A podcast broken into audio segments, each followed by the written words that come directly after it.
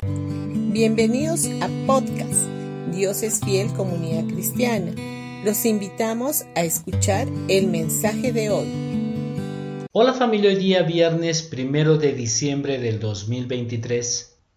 Vamos a seguir hablando que la fe se activa cuando sabes que eres amado. Como dijimos ayer, la ley condena lo mejor que podamos hacer, pero la gracia salva aunque hayamos fallado.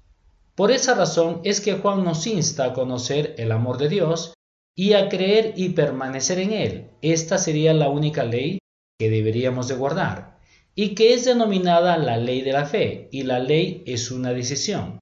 Si creemos y permanecemos en el amor, independientemente de que si nuestras acciones han sido correctas o no, permanecemos en Dios. En San Juan capítulo 4 versículo 17 dice, en esto se ha perfeccionado el amor en nosotros, para que tengamos confianza en el día del juicio, pues como Él es, así somos nosotros en este mundo. Si es Jesús amado por el Padre, nosotros también somos amados por Él, y todo lo que Jesús es y posee nos pertenece a nosotros también porque estamos en Él.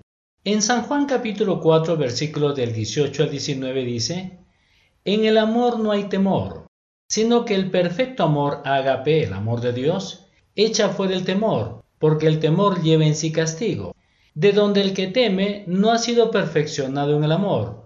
Nosotros le amamos a Él porque Él nos amó primero. Solo cuando nos dejamos amar por Dios, podemos cumplir el mandamiento de amarle a Él con todo nuestro ser.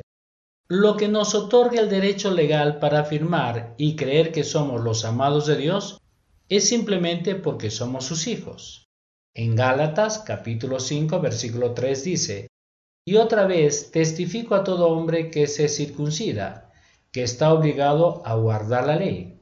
Este verso es muy similar a lo que dice en Santiago capítulo 2 versículo 10. En el verso 4 de Gálatas 5 dice, Ustedes que pretenden ser justificados en la ley, han quedado desligados de Cristo y de la gracia han caído. ¿Cuándo es que caemos de la gracia? La única manera es cuando tratamos de conseguir su amor por medio de nuestro propio esfuerzo, pues de ese modo nos ponemos otra vez bajo la maldición de las obras. La gracia de Dios es como el aire que respiramos. Estamos rodeados de aire por todas partes y respiramos como si fuera la cosa más natural del mundo. No tenemos que hacer ningún esfuerzo para recargar nuestros pulmones del aire que necesitamos para vivir. De la misma manera debería de ser con la gracia y el amor de Dios. No deberíamos hacer ningún esfuerzo ni depender de nuestras emociones para recibirlo, simplemente recíbelo. Bendiciones con todos ustedes y que tengan un gran día. No se olviden que este domingo tendremos nuestros dos servicios a las 9 y a las 11 de la mañana en Pasaje Belén 109 Vallecito. Los esperamos y traigan a un invitado.